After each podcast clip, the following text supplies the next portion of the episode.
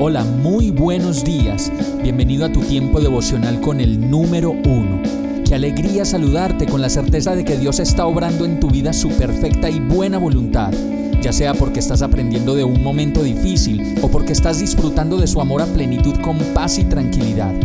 Llegó la hora de tomar tu Biblia, pues de seguro Dios te va a hablar, te va a reconfortar y lo mejor de todo, te va a dar las respuestas que estabas buscando. ¿Qué esperas? Vamos, súbete de una vez en este pequeño pero eterno vuelo devocional con destino al cielo.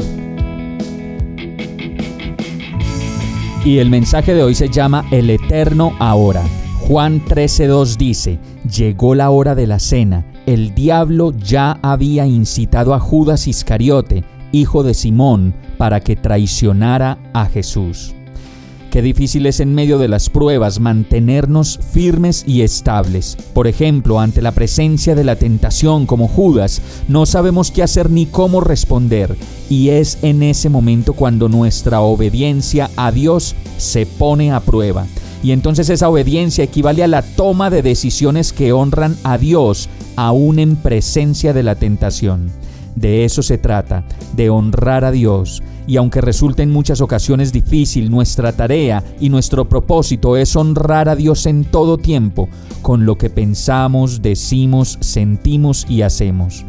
Yo sé que tú estás haciendo ahí el inventario de todas las situaciones que posiblemente no honran a Dios y en ese recorder y seguramente serán muchas las cosas que pensamos y que sentimos que no honran a Dios. Pero escúchalo otra vez, la obediencia equivale a esa toma de decisiones que honran a Dios.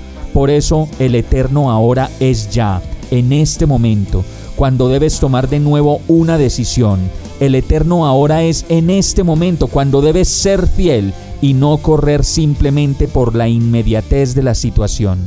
Vamos a orar.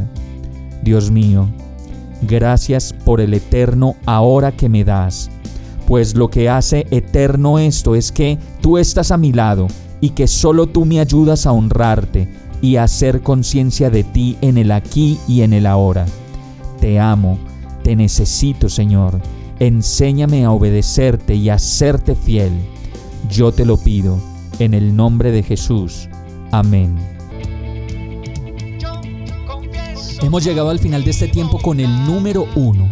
No te detengas, sigue meditando durante todo tu día en Dios, descansa en Él, suelta los remos y déjate llevar por el viento suave y apacible de su Santo Espíritu. Solo compártelo con quien lo necesite y ames Hoy, de la mano de Dios, todo será un gran día.